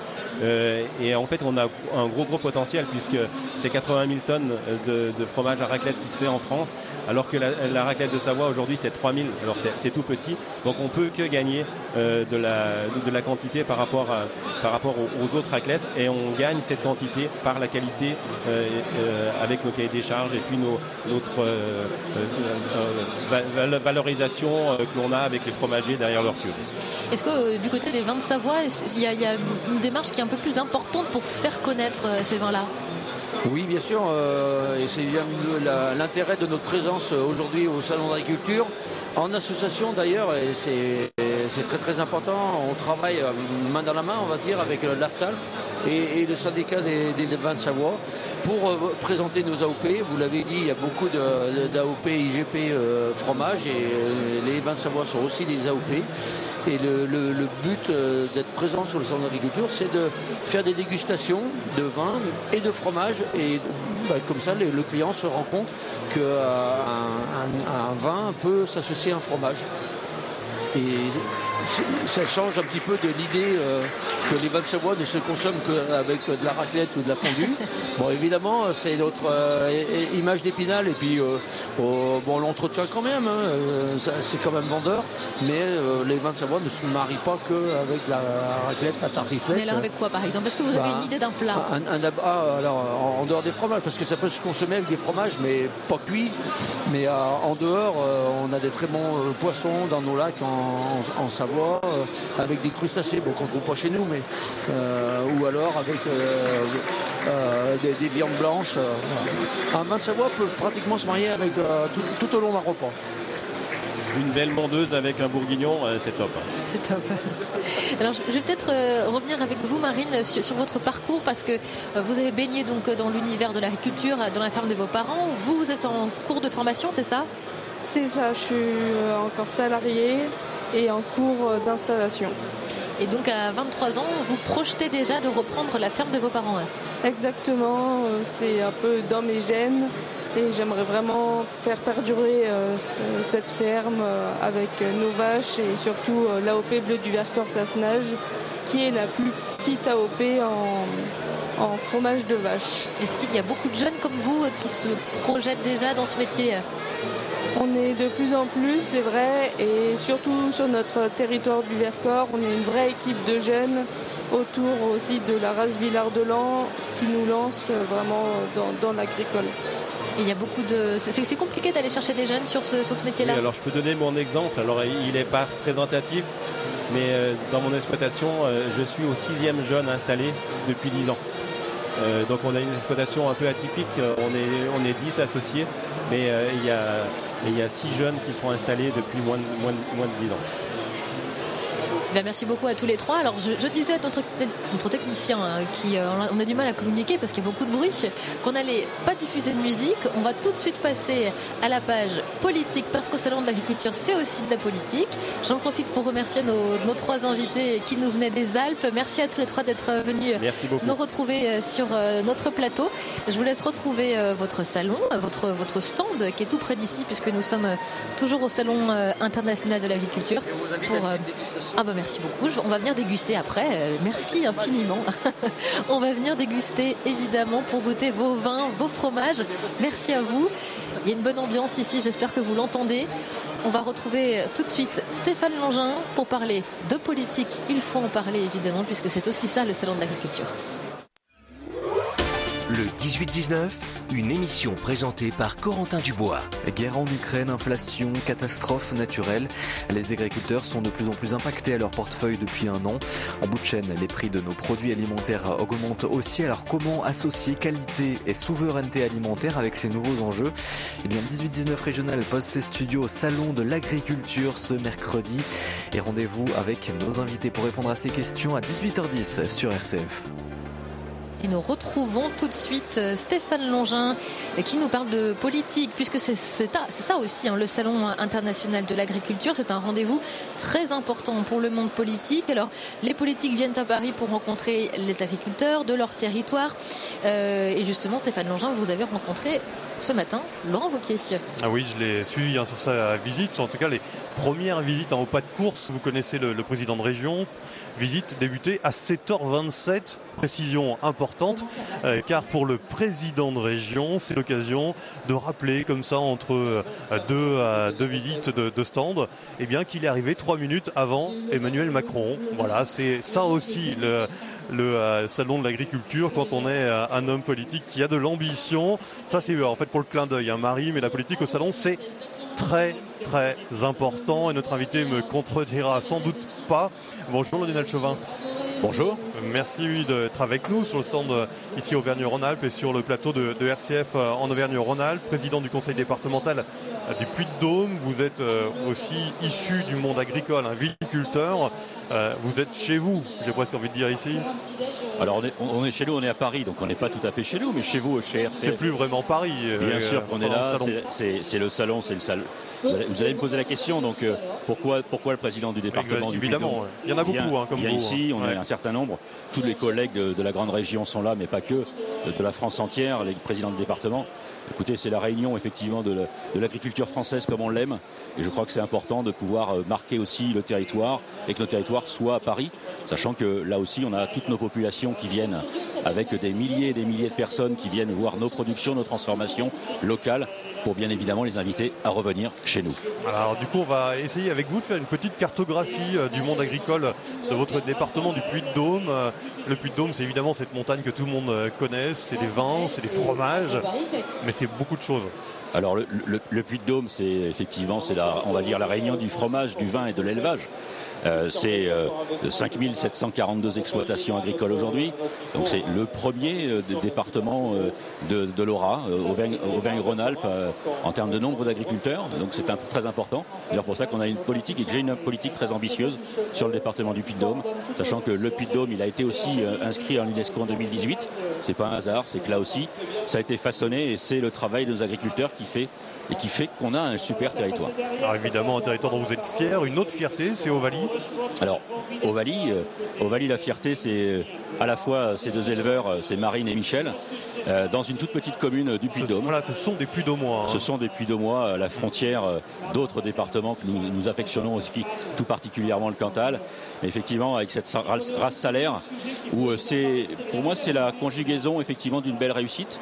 Ovalie ici, l'Ogérie du salon, c'est aussi euh, euh, saluer également euh, les nouvelles générations agricoles. Un jeune couple qui a, qui a pu s'installer, qui est allé s'installer chez nous dans le Puy-de-Dôme, dans la ruralité, mais je dirais plutôt en montagne, avec deux enfants. Et là aussi, ils ont besoin des services. Donc c'est pouvoir expliquer aux uns et aux autres que le dé- département du Puy-de-Dôme est une terre d'accueil, également pour nos nouveaux je- jeunes agriculteurs qui souhaitent à la fois soit se reconvertir, soit vivre de leur métier. Alors on va parler euh, comment euh, justement la politique que vous, que vous évoquez, la, la green euh, agriculture euh, demain. Et juste avant ça, j'aimerais vous faire entendre un court extrait d'un échange entre Laurent Wauquiez et un éleveur de Montbéliarde. C'était ce matin vers les 8 heures. Le principe consistant à penser que nous on va occuper le haut de gamme et que les produits importés prendront le reste, n'importe quoi. La réalité c'est que ça tire tous les prix vers le bas. Et qu'à l'arrivée on va se retrouver, on va se retrouver siphonné. Et puis tu peux pas avoir une agriculture, euh, et tout le monde n'a pas un sac Hermès, et donc c'est n'importe quoi. Les Français ils n'ont pas les moyens d'acheter que des produits haut de gamme. Il faut qu'on arrive à avoir un moyen de défendre une agriculture compétitive. Alors Lionel Chauvin, vous entendez le président de région avec sa manière de s'exprimer, vous le connaissez euh, très bien. De votre côté, comment vous vous inscrivez dans l'accompagnement de, de l'agriculture demain? On entend euh, cette euh, difficulté à faire euh, à la fois une agriculture qui propose du prix accessible, la souveraineté alimentaire et à la fois de, la qualité. Alors je crois que no- no- nos territoires, euh, c'est une belle conjugaison euh, euh, d'un territoire qui, sera d'ex- d'exception dans les années à venir, qui l'est déjà mais qui va le devenir. C'est la réunion effectivement d'une grosse métropole, euh, Clermont-Auvergne Métropole, avec la ruralité et la montagne. Donc ce qui, ce qui permet aussi euh, à nos agriculteurs eh bien, de pouvoir avoir euh, un, du cycle court. Tout le monde parle de cycle court, il faut pouvoir le réaliser, cycle court, c'est-à-dire produit et transformé sur place. Donc là aussi, la politique du département, Vous parlez de la proximité finalement entre ce grand centre urbain et euh, finalement les, les filières qui sont tout autour. Tout à fait, c'est aussi une chance pour les agriculteurs et surtout pour nos, nos familles puy-de-moises et puy-de-mois qui peuvent se fournir en local, en proximité, ce qui est essentiel. Donc là aussi, euh, en, proximité, c'est plus de coûts de transport. Plus de coûts de transport, ça vient pas de l'autre bout du monde. Je crois que toute la politique qu'on met en œuvre avec également la plateforme Agri-Local 63 sur le Puy-de-Dôme permet de rappeler surtout de pouvoir mettre en œuvre euh, nos politiques départementales agricoles en rappelant que effectivement la proximité est essentielle. Je prends le cas par exemple pour nos collèges. On a 30 000 collégiens dans le Puy-de-Dôme. Ces collégiens euh, ben, ont, la chance de pouvoir manger des produits locaux de qualité qui sont mis dans leur assiette. Vous allez me dire, et le prix? Écoutez, je, je- je- je- je le- je le dis ouvertement, quand on entend effectivement les médias aujourd'hui où le panier de la ménagère, on l'annonce à plus 20, plus 30%, aujourd'hui quand on est en, en direct, on est plutôt entre 5 et 6 et 7% selon les produits. Donc là aussi, il faut être en agilité par rapport aux produits qu'on Tout en souhaite. offrant une rémunération qui est correcte Tout à fait, tout à fait, et, et- et surtout en transition. Il faut être clair, le monde, c'est pas nous qui allons le pousser, c'est le monde qui nous pousse. Donc là, il faut effectivement qu'on soit vigilant et qu'on puisse proposer euh, à la fois à nos agriculteurs et nos éleveurs, qui, je le rappelle, c'est leur métier. Donc si leur métier, il faut qu'ils puissent en vivre. Ils ne demandent pas à vivre de subventions, ils demandent de vivre de leur métier. Donc là aussi, la proximité leur permet d'avoir un coût de production qui est à la fois raisonnable et surtout leur valeur ajoutée qui leur permet de vivre. Vous parlez de transition, Lionel Chauvin, sur le département du, Puy-de-Dôme. Comme partout ici, dans les allées du, du Salon, l'une des questions, c'est la gestion de l'eau. Votre département n'y échappe pas, hein, comme euh, beaucoup de territoires. Comment aider justement ces agriculteurs demain Alors, on- n'y échappe pas. Et puis, comme euh, je vous l'ai dit tout à l'heure, on est un territoire de montagne avec une zone est, une zone ouest, avec des pluies différentes sur les différents secteurs. Aujourd'hui, euh, elle n'est pas différente, il n'y en a pas. Donc, effectivement, depuis, depuis maintenant plus- plusieurs semaines, voire quasiment 2-3 mois, on est, on est en, difficulté, voilà, en termes de pluviométrie. Ceci étant, il faut effectivement que les aider, c'est aussi aider nos populations de comprendre que l'eau est rare. L'eau est rare, c'est-à-dire que la métropole aussi. Donc les métropolitains, il faut qu'ils comprennent que quand on tire la chasse d'eau, quand on l'a au robinet, c'est une chance. Donc c'est-à-dire que là aussi, c'est une politique qu'on doit remettre en place ensemble. un, avec un effort commun, c'est ça que vous demandez finalement pour que l'eau soit disponible pour chacun des, des usagers? Tout à fait. L'eau, l'eau, elle, elle appartient. Euh, c'est un bien commun. À tous. À tous. Et donc c'est là où on doit la partager. Alors le département du Puy-de-Dôme. euh, L'agriculture sûr- est, est très consommatrice d'eau. Non, elle est, elle est, elle est consommée. Vous savez, sans eau, il n'y a pas d'agriculture. Donc je crois que voilà, la messe est dite. C'est-à-dire qu'on a besoin d'eau pour de l'agriculture. Après, là aussi, en transition. Donc c'est là, je, prends le cas par exemple des, beaux groupes et de cette belle coopérative que nous avons sur le Puy-de-Dôme qui est l'Imagrin. L'Imagrin, euh, je rappelle pour les enfants, c'est également les cornflakes. Voilà, c'est les pains jaqués, c'est les cornflakes. Donc là aussi, euh, toutes, ces, productions en, en, réflexion, ils sont tous en réflexion de se dire au niveau du végétal comment on va faire et comment on fait. Ils sont déjà en transition. Donc je salue effectivement toute la démarche des agriculteurs également déjà en transition dans ce phénomène euh, climatique qui de toute manière c'est ce qu'on appelle la sécheresse, mais en réalité c'est le, le changement qui aujourd'hui est en permanence. Merci à, à, vous Lionel Chauvin. On vous libère parce que le programme est très chargé. Bien, sur le salon, vous y êtes encore jusqu'à vendredi matin, il me semble. Tout à fait. Voilà, et, et, et, merci de m'avoir invité sur votre plateau. Avec plaisir. Merci, merci. à vous. Merci Stéphane Longin pour euh, ce, cette page politique que vous nous avez proposée pour euh, cette émission en direct du Salon international de l'agriculture. Il est presque midi dans quelques secondes. Ce sera évidemment l'occasion de faire un point sur l'actualité avec Pierre Godin.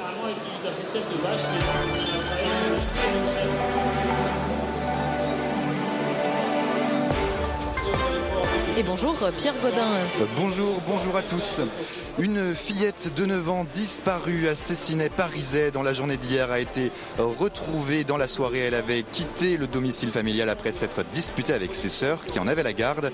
Les gendarmes ont pu la récupérer chez une connaissance de la famille chez qui elle s'était réfugiée et qui a prévenu la maman. Les averses de pluie ne sont pas nombreuses. Un manque de précipitations anormales pour la saison. Certains départements ont pris des restrictions d'usage de l'eau. Le gouvernement, lui, appelle les préfets à prendre des mesures dès maintenant pour éviter les crises cet été.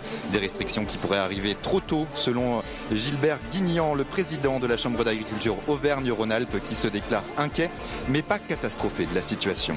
Selon lui, les mois d'avril, mai et une partie de juin habituellement pluvieux pourraient encore permettre d'éviter des situations de crise. La première ministre Elisabeth Borne s'est déclarée favorable à un plan d'investissement de 100 milliards d'euros dans le ferroviaire, suite à quoi la région Auvergne a réagi, Auvergne-Rhône-Alpes a réagi favorablement, mais alerte sur certains sujets et notamment sur le Lyon-Turin en demandant des actes forts pour raccourcir la durée du projet. Et puis un ancien Premier ministre, cette fois Bernard Cazeneuve, va présenter son nouveau plan mouvement politique jeudi de la semaine prochaine à Lyon, au Palais de la Mutualité. Il souhaitait rassembler la gauche anti-NUPS. Le bilan de l'opération France 2030 en Auvergne-Rhône-Alpes avait lieu hier. Il y a eu une réunion en ce sens. La préfecture du Puy-de-Dôme, euh, donc euh, un volet régional supplémentaire a été annoncé. Il est de 120 millions. L'État et la région en apportant chacun 60. L'université Clermont-Auvergne fait partie des projets bénéficiaires de l'enveloppe. C'est le cas aussi des laboratoires TEA. L'appel à projet dans le cadre France 2030 a été renouvelé. Ce sont des start-up ou des projets innovants qui pourraient en être les bénéficiaires.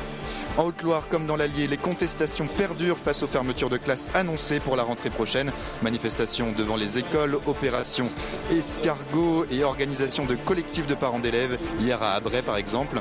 Dans l'Allier, un énième cortège musical a essayé de faire entendre son mécontentement. Les élus, parents et syndicats concernés donnent rendez-vous le 7 mars au plus grand nombre pour remplir le cortège contre la réforme des retraites. Ce mercredi, un débat sur la fin de vie s'organise au Puy-en-Velay, une soirée voulue par les pouvoirs publics avec des échanges entre les intervenants et le public dans le contexte du débat sur la législation ou non de l'euthanasie ou du suicide assisté. À l'initiative de l'association Instance Éthique 43, cet apéritif aura lieu à 18h, salle Jeanne d'Arc, 13 avenue de la Cathédrale. L'ancien attaquant du stade de Reims et ancien bleu Juste Fontaine est mort à l'âge de 89 ans. Il est le recordman du nombre de buts inscrits sur une seule Coupe du Monde, 13 buts. Et puis dans la nuit, de lundi à mardi, une aurore boréale a été capturée en images par les webcams de la station du Collet d'Alvar, un phénomène rare en France où on l'observe tous les 10 ans environ. Et puis bien sûr un coup d'œil à la météo avec du soleil cet après-midi en Auvergne d'une manière générale, quelques légers nuages sur la Haute-Loire et le Cantal, à Roanne également, un ciel voilé en Savoie et en Isère. Concernant les températures, 3 degrés à Saint-Flour, 4 au Puy-en-Velay, 5 degrés à Clermont-Ferrand, 6 à Montluçon et Bourg-en-Bresse, 7 degrés à Lyon, Valence et Chambéry, 8 degrés à Grenoble, 13 à Sablières en Ardèche.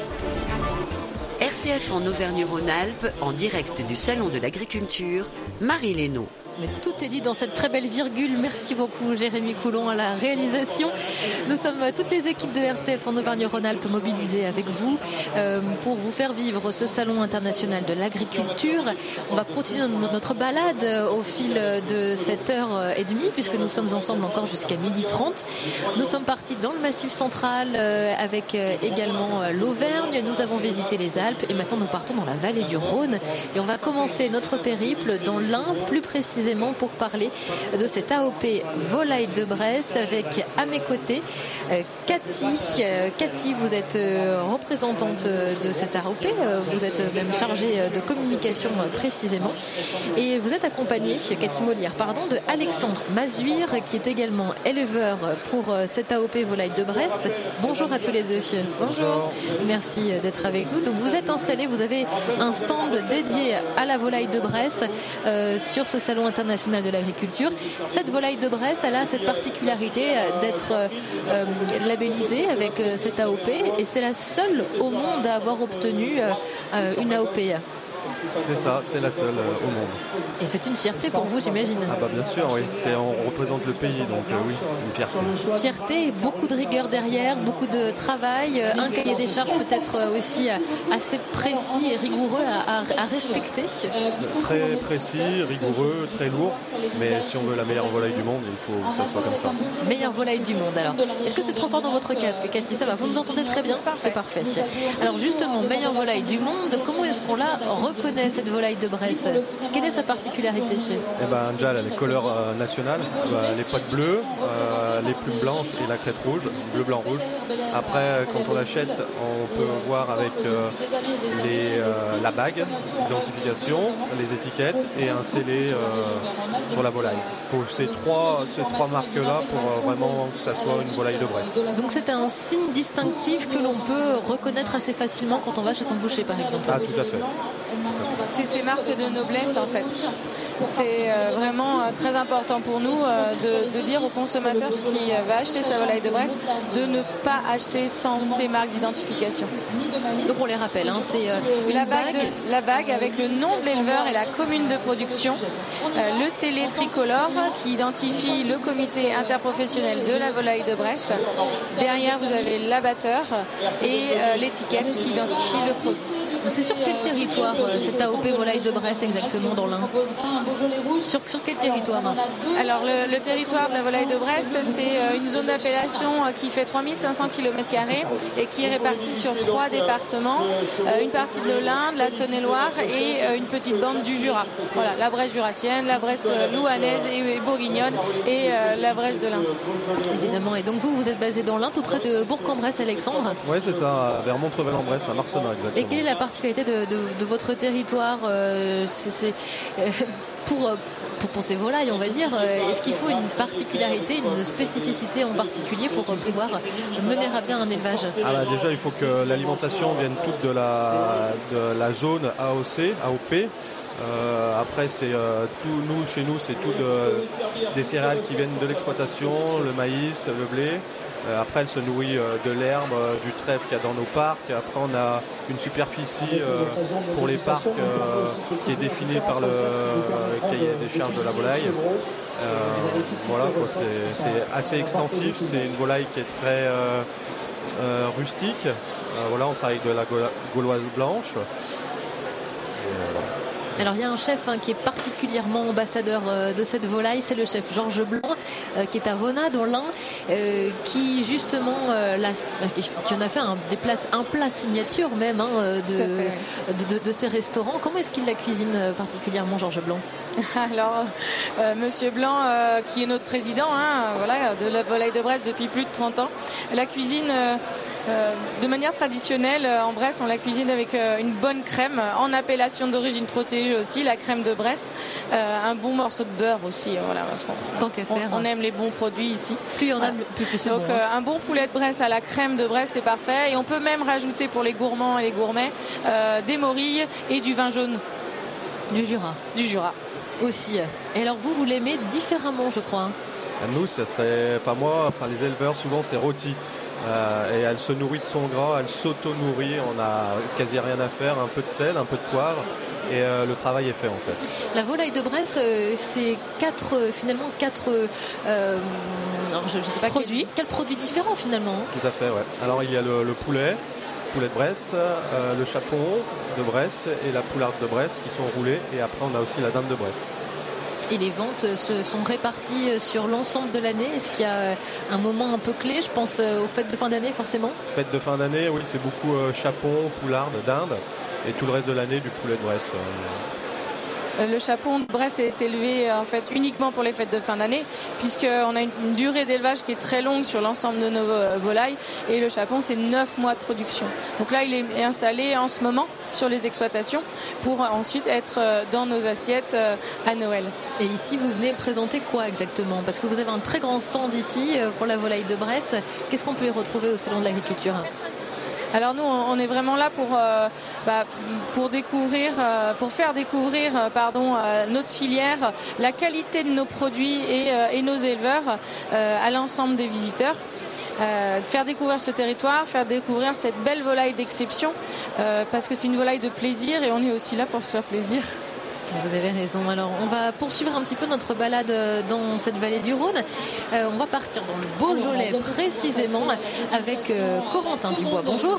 Bonjour Marie, bonjour à toutes et à tous. Avant de vous retrouver ce soir à 18h10 en direct, euh, toujours du Salon de l'Agriculture, vous nous emmenez d'abord dans le, dans le Beaujolais pour nous faire découvrir évidemment ce terroir viticole. Exactement, le Beaujolais, c'est ça, puisque, mais même le département du Rhône, puisque c'est un produit emblématique phare du département du Rhône, ce Beaujolais. Tout le monde connaît évidemment le Beaujolais euh, nouveau, même au Japon, un des pays qui consomme le plus hein, de Beaujolais euh, nouveau euh, chaque année. C'est un, des pays où on vend le plus chaque année. Le Japon, même deuxième, si je dis pas de bêtises. Je vais vous parler donc d'autres choses aujourd'hui que le Beaujolais nouveau. Marie, c'est un peu l'intérêt aussi, c'est de proposer autre chose, puisque le Beaujolais, c'est 12 appellations différentes. Du rouge, bien sûr, mais aussi du rosé et du blanc. Et en bon journaliste, j'ai testé les produits. Ah bah, j'imagine, je vous fais confiance. Euh, quelques conseils que vous nous proposez euh, côté dégustation. Alors mon palais ne permet pas de vous conseiller euh, des vins Marie, mais Guillaume en tout cas qui était sur le stand du Beaujolais euh, tout à l'heure et donc qui m'a conseillé lui euh, des vins, eh bien il m'a proposé des vins parce que ce stand en fait existe, il est juste derrière d'ailleurs le stand de la région. Et, donc ce stand existe depuis 4 ans avec la possibilité donc de goûter gratuitement des vins. On peut aussi payer un verre à 5 euros ou acheter des bouteilles, mais je me suis limité à la dégustation Marie, il faut rester raisonnable évidemment. Et donc sur ce stand il y a plusieurs vignerons. En fait du Beaujolais qui tourne toute la semaine. Hein. Ils sont une dizaine à tourner euh, tous les deux jours, une quarantaine au total donc sur la semaine. Et Guillaume part ce soir, lui par exemple, il est arrivé hier. Et c'est un vigneron de Saint-Lager qui a des vignes autour du Montbrouilly, donc euh, qui a une appellation euh, côte de Montbrouilly. on a commencé avec le blanc, donc c'était un chardonnay de la chapelle de Guichet, exactement, un produit par Patrice, un vigneron qui était lui aussi sur le stand. Et c'est un très bon vin, léger, un chardonnay, quoi, très appréciable l'été, notamment pour vos apéros par exemple. Merci du conseil. Alors comment est-ce qu'on peut différencie les 12 appellations sur le territoire du Beaujolais, Corentin? Bah, C'est vraiment le terroir en fait qui va différencier euh, ces vins, l'exposition aussi hein, des vignes, parce qu'on a d'un côté euh, du Beaujolais la Saône hein, à l'est, les monts du Beaujolais euh, du côté ouest. On a par exemple les appellations Chirouble, Fleury et Chéna qui sont sur du granit. Donc le vin sera un peu plus fruité, un peu plus léger. C'est peut-être ce qu'on connaît un petit peu plus du Beaujolais, hein, Marie. Et puis il y a les appellations Côte de Brouilly aussi, Morgon, Juliena qui sont sur des terroirs plus volcaniques. Et donc eux, ce sont des vins un petit peu plus corsé. C'est justement ce que j'ai voulu euh, goûter ensuite. C'est ce que j'ai demandé à Guillaume. Et qu'est-ce que vous a proposé euh, Guillaume? Eh bien en rouge d'appellation Juléna d'un vigneron qui n'était pas sur le stand euh, lui aujourd'hui. Il s'appelle Vincent. Un vin du domaine du granit doré. Donc là on est vraiment sur un terroir volcanique. Donc le vin avait du caractère. En plus c'est un 2020 et Guillaume m'a dit que c'était une très belle année 2020 puisque l'année 2020 était très ensoleillée. Je ne sais pas si vous en rappelez Marie mais en tout cas c'était une belle année pour On s'en souvient pendant le confinement. On pouvait être un petit peu dehors pour ceux qui pouvaient sortir dans, dans leur jardin. Et donc le vin était à 15 degrés du coup aussi parce que très ensoleillé, donc un petit peu plus. Euh, donc un peu fort. Hein. Un peu plus. J'ai ralenti du coup les dégustations, Marie promis. Mais en tout cas, ce qui est vraiment sympa, c'est aussi le côté convivial du stand, hein, parce qu'on peut rencontrer donc les vignerons qui sont euh, sur place, les vignerons du Beaujolais qui partagent avec vous ben, leur passion, leur savoir-faire, qui est aussi important et qui vous permet aussi de déguster du vin gratuitement. Et avec modération, hein, évidemment, parce que la modération, euh, c'est pas le cas pour tout le monde sur le salon. exactement, et non malheureusement, parce que certains abusent un peu de bons produits, notamment de l'alcool, avec toutes les régions représentées euh, aussi. On a à la fois des bières, des digestifs, des vins, bien sûr. Ça devient une véritable beuverie. Certains commencent tôt le matin, donc vous imaginez en fin de journée, Marie, la présidente de l'association du Beaujolais, du coup, m'a confié qu'ils avaient des consignes en fait provenant du salon de l'agriculture, consignes donc elle partage à tous les vignerons sur le stand chaque matin, ne pas servir des personnes qui sont éméchéens par exemple, mais globalement l'ambiance reste très correcte. Les amateurs de vin viennent juste goûter ou du moins consommer avec modération, euh, effectivement. Même si Beaujolais peut avoir aussi une mauvaise image hein, du vin bas de gamme, c'est ce qu'on a conclu comme ça en fait avec Guillaume. Et cette image change, hein, c'est ce qui me partageait, puisqu'en fait il y a beaucoup plus de jeunes qui viennent et qui reviennent même chaque année avec de nouveaux copains, et ce qui fait vivre aussi la diversité de ce Beaujolais. Et c'est aussi le côté festif, bien sûr, du Beaujolais que l'on ne perd jamais. Voilà, que vous avez découvert euh, en arrivant à Lyon, puisque vous êtes euh, dromois d'origine Corentin. Exactement, Et d'ailleurs, juste lyonnais. Voilà, on va y aller en Drôme dans quelques instants euh, pour parler non pas de vin, mais de caillettes. J'imagine que vous connaissez. Et Si, si vous ne connaissez pas encore, on, on découvrira ça, ensemble. ça peut ouvrir des débats entre la caillette, C'est le et on va ouvrir ce débat. Je voudrais simplement rebondir sur euh, la gestion un peu du flux de personnes ici. euh, Je je vais revenir à- avec vous, Cathy et Alexandre, sur, sur votre stand euh, de la, la volaille de Bresse. Est-ce que vous avez à gérer justement toutes ces personnes qui parfois au bout de la, à la fin de la journée sont un petit peu éméchées d'avoir trop goûté, euh, trop essayé? Oui, forcément. euh, Après, ça reste convivial, donc on, on les gère et puis et, et généralement ça se passe bien. En tout cas, jusqu'à maintenant, ça s'est très bien passé. Il faut faire attention quand même. Un petit Oui, peu. oui, bien sûr, bien sûr. Je vous vois sourire Alexandre. C'est- Non mais c'est aussi ça l'ambiance euh, du salon de l'agriculture. Ah bah tout à fait, l'ambiance euh, on- décontractée, on prend un peu de temps, on goûte les produits et euh, bien sûr avec modération. Merci beaucoup à tous les deux. On va vous laisser rejoindre votre, votre stand de la volaille de Bresse AOP. Merci d'avoir été avec nous. On va marquer une courte pause avec Mentissa avant de terminer notre voyage dans la vallée du Rhône. On partira en Drôme et en Ardèche. À tout de suite.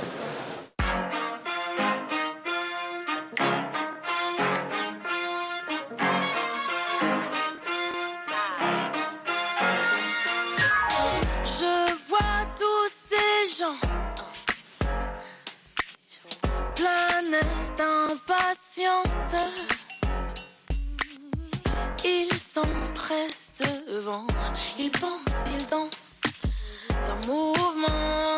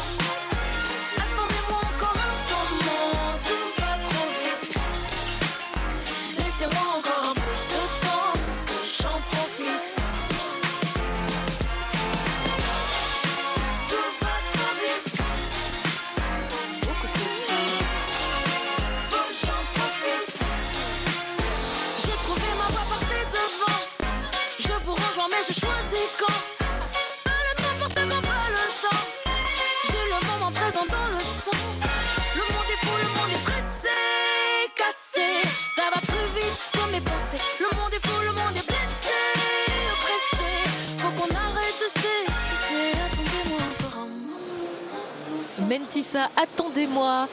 Nous sommes en direct du Salon international de l'agriculture jusqu'à midi 30. Encore quelques minutes à passer ensemble avec les équipes d'RCF euh, en Auvergne-Rhône-Alpes qui se sont mobilisées et qui vous retrouvent ici à Paris. On va terminer notre, notre voyage euh, au sein de cette grande région d'Auvergne-Rhône-Alpes par la vallée du Rhône et précisément la Drôme et l'Ardèche avec nos invités. Francis Chevreux, vous êtes euh, ancien cuisinier de collège et vous assurez maintenant la promotion du métier, notamment euh, d'assurer la place des produits locaux au sein des cantines de nos enfants. Et puis Alain Jean Monteil, euh, qui est avec nous et qui est grand maître de la confrérie de la Taste Caillette de Chabeuil. C'est en Drôme, je l'ai bien prononcé. Oui, c'est la confrérie des chevaliers du Tasse Caillette de Chabeuil. Vous faites bien de me rectifier, on va essayer de mieux comprendre ce que c'est ensemble. Et, et, et puis aussi Antoine Loistron qui est avec nous, journaliste à RCF Andro, mais qui nous parlera euh, de la châtaigne, un produit incontournable pour l'Ardèche et la Drôme également, surtout l'Ardèche. Surtout l'Ardèche. Euh, oui d'ailleurs, alors est-ce qu'on peut parler d'un est-ce qu'il y a un débat à ouvrir ou pas ici? Est-ce que la caillette euh, doit ses origines en Ardèche ou en Drôme? Alors moi je dirais que ça fait toujours politique, n'est-ce pas Puisque les Dromois vont défendre leur caillette et les Ardéchois aussi. Donc là, je les laisse débattre. Parce qu'il y a deux caillettes différentes. Plus que ça. Oh là, plus que ça. La caillette, déjà, on va la définir parce qu'il faut, faut connaître un petit peu le terroir euh, dromois ou ardéchois pour euh, connaître la caillette. Qu'est-ce que c'est exactement hein? La caillette est un petit pâté, un petit pâté en forme de boule, euh, du porc, de la gorge, de la joue. du- voilà, il faut, du, il faut du maigre et du gras, pas trop de gras. Et puis euh, des herbes. C'est là, c'est là que tout diffère, c'est la proportion des herbes et de la viande. D'un côté et de l'autre du Rhône, c'est pas tout à fait pareil. Qu'est-ce qui diffère? Ben, il y a plus d'herbes du côté ardéchois que du côté dromois, et notamment celle de Chabeuil. Et alors, vous, vous êtes plutôt Ardèche Non. ou Drôme? Moi, moi, je suis grand maître de la confrérie de la caillette de Chabeuil. Donc c'est la Drôme. Donc euh, je peux pas, mais ça m'empêche pas de manger de la, la caillette chabeuilloise, en sachant, en sachant que j'ai des origines ardéchoises. En Et plus. comme tout dromois, de toute façon, ou ardéchois, on a tous un pied d'un côté ou de l'autre. Oui, parce que c'est le Rhône hein, qui sépare vos, vos deux départements. C'est ça, il n'y a qu'un pont à Il traverser. n'y a qu'un pont à traverser. Alors, euh, justement, ce, ce genre de produit, euh, est-ce que ça, c'est un produit que, que vous défendez, euh, notamment au sein des jeunes publics? Alors bien sûr, donc aujourd'hui, euh, hier ainsi, nous avons donc fait sur place des caillettes. Donc là, on défend autant la Drôme que l'Ardèche, bien évidemment. On a la fabriquée sur site. Et si on l'a fait ici, c'est qu'on la fabrique aussi dans nos collèges, puisque tout ce qu'on fait sur le salon, on le fait au quotidien à nos collégiens. Donc ça, c'est important euh, de, de montrer que les choses peuvent être faites sur place avec des produits locaux euh, dans les cantines que bio- vous bio représentez et locaux. bio en plus. Bien précisé. Et alors, quel produit est-ce que vous utilisez? Pour faire des caillettes? Eh bien, hier, nous avons mis donc de- du porc, bien sûr. Alors là, on a fait hacher la viande au pas, à l'avance, parce qu'on ne peut pas le faire sur site. On y a mis des épinards, on y a mis des blettes, on peut mettre les feuilles, on peut mettre les côtes. Et voilà, donc, et après l'assaisonnement, plus différent, c'est un petit peu d'un d'un chef à un autre ou d'un département à un autre. Et quel autre produit est-ce que vous utilisez euh, et que vous cherchez à mettre en valeur du, du terroir dromois euh, dans les cantines scolaires?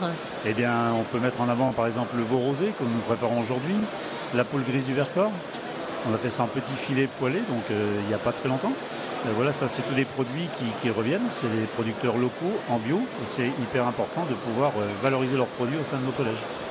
Et les enfants sont, sont réceptifs, euh, ils sont ouverts à, à- à tous ces produits-là, ils savent d'où ça vient, ils comprennent un petit peu les, les- les spécificités du, du- du terroir dromois aussi. Tout à fait. Puis on est là aussi pour leur expliquer euh, d'où ça vient, pourquoi, comment, comment c'est élevé, avec des visites à la ferme, tout ça. Donc ça, c'est, voilà, il faut vraiment le mettre en valeur, mais ils apprécient.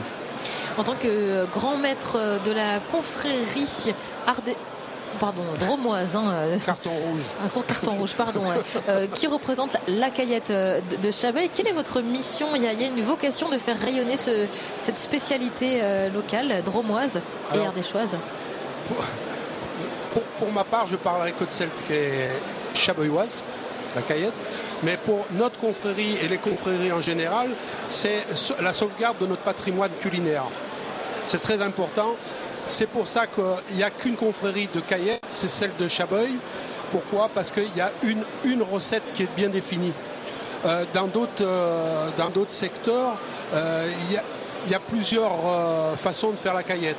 On prend comme en Ardèche, euh, du nord au sud, c'est pas pareil. Il y en a qui mettent de la pomme de terre, de la châtaigne. Euh, voilà, c'est.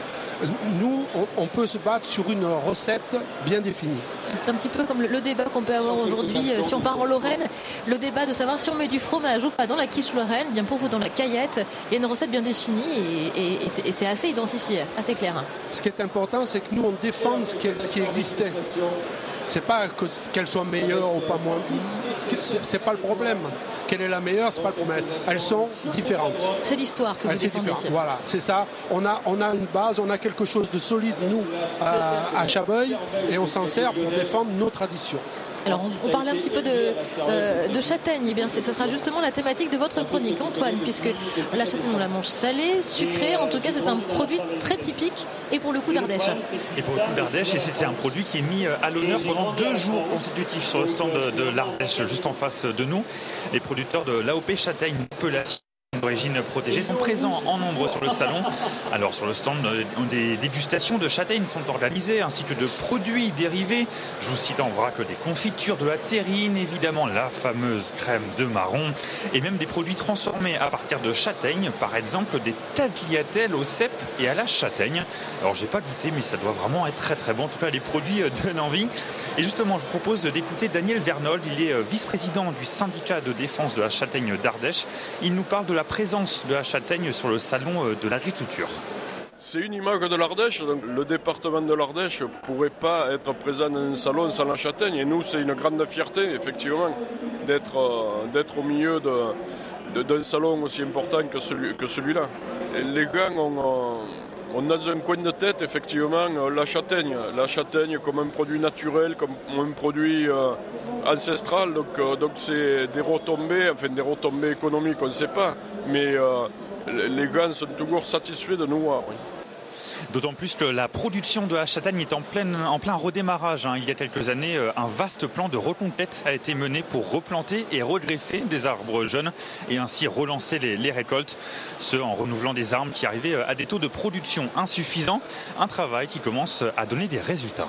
Euh, il est midi passé, on a envie de passer derrière les fourneaux. Hein. Eh ben oui, on a faim, on a tous faim. Alors justement, bonne nouvelle, on y va de ce pas. La châtaigne avec euh, ce goût euh, très sucré, vous l'avez dit, qui, se marie avec plein de, produits, qui soient salés ou sucrés. Eh bien ce midi, on vous propose une recette sucrée, peut-être pour votre goûter cet après-midi. Ce sont des cookies à la farine et à la farine de châtaigne avec un cœur fondant crème de marron. Et c'est euh, Martine Morin, chef du restaurant scolaire du collège Henri Ageron à Vallon-Pont d'Arc, qui nous présente la recette. Alors, on mélange la farine de châtaigne, farine blanche, sucre, œuf, levure, on fait fondre du beurre. Et une fois bien tout est en, ensablé, on rajoute le beurre. Et après, à la porte-pièce, on fait des petites, euh, couronnes euh, avec la crème de, de marron dedans. On fait cuire 11 minutes au four. C'est assez rapide à faire. hein. Oui, très rapide. C'est faisable à la maison. Je vous laisse continuer à, à malaxer cette pâte. Donc là, on rajoute le beurre. Voilà, on rajoute le beurre et l'étape de la pâte va être finie.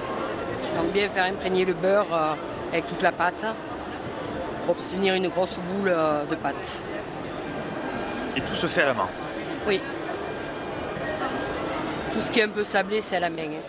Eh ben oui, c'est logique. C'est là que vous voyez que je suis pas vraiment un, grand cuisinier. Heureusement, Martine euh, Morin, elle, elle est. Et à la fin, j'ai pu euh, déguster. Là, on les voit euh, cuits, pris et prêts à Et à déguster. déguster. Avec une touche un peu dorée. Un peu... Voilà. C'est la châtaigne, la farine de châtaigne qui fait ressortir comme ça. Allez, j'en prends un. Merci. Bah c'est bon. Là, on est emmené avec les saveurs de la châtaigne. Il y a ta petite crème au milieu. En plus, ça rajoute euh, un peu de. Pas trop sec comme biscuit. C'est- Ça reste moelleux. Et oui, très moelleux et très bon, mais bon, comme c'est des choix, je ne sais pas si j'ai besoin de vous, vous le préciser. Non, et de toute façon, on aime beaucoup la châtaigne, même quand on est dromois. Bien sûr. Bien sûr. Et tout, et tout ce qui, tout ce qu'on peut faire à partir de, de châtaigne. Mais écoutez, je crois qu'on arrive à la fin de cette émission. Et oui, c'est la fin de cette émission. On va pouvoir euh, déjà vous dire euh, merci d'avoir été fidèle euh, eh bien, à ces équipes qui se sont mobilisées euh, depuis lundi pour vous faire vivre ce salon international de l'agriculture. Toutes les équipes de RCF en Auvergne, je pas toutes les citer parce qu'il y en a beaucoup.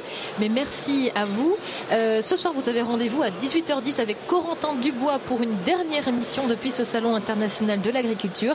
Et on va se quitter en compagnie d'un chanteur originaire de Aix-les-Bains. On fait toujours dans le local ici, évidemment. Il s'appelle Marc, euh, Victor Marc, pardon, je, je dis son nom dans le mauvais sens. Et ensuite, vous aurez rendez-vous avec Delphine Krizanovka pour un air de sortie. Merci à tous.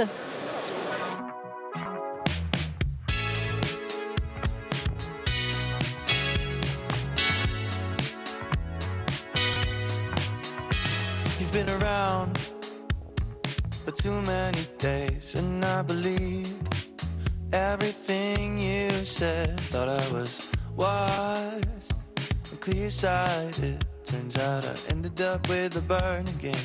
ended up with a burn again. I don't ever wanna feel the need to be the one for you again. I don't ever wanna. I don't ever the one for you once again. I don't ever wanna. I don't ever wanna. Cause I know.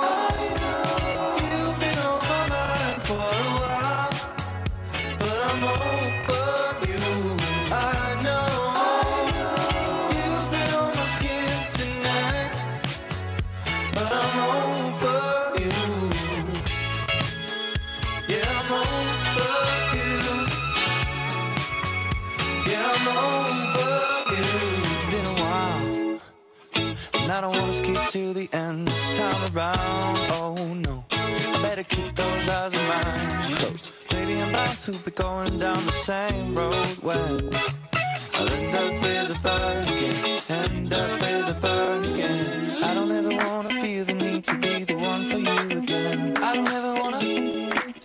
I don't ever wanna. And I don't wanna be the one falling for you once again. I don't ever I know.